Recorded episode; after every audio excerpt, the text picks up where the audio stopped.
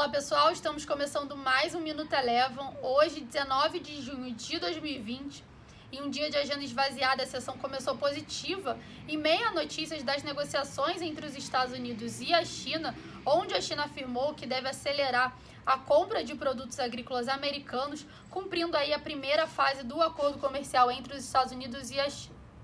No entanto, após a Apple anunciar o fechamento de algumas lojas nos Estados Unidos como na Flórida e no Arizona, as bolsas americanas voltaram a enfraquecer, viraram para o terreno negativo em meio aos temores de uma possível segunda onda, onda do coronavírus.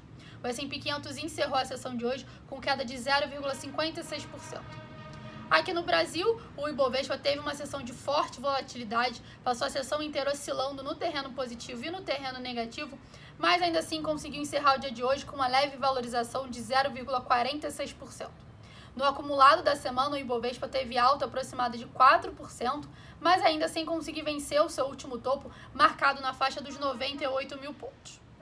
Passando agora para o dólar, o dólar hoje apresentou desvalorização frente ao real, por aqui encerrou com baixa de 1%, cotada a R$ 5,31, mas ainda assim no acumulado da semana o dólar teve uma alta forte frente ao real em torno de 5,5%. O Minuto Eleven de hoje fica por aqui. Se você quiser ter acesso a mais conteúdos como esse, inscreva-se em nosso site www.elevafinancial.com e siga a Eleven também nas redes sociais. Eu sou a Jéssica Feitosa e eu te espero no próximo Minuto Eleven.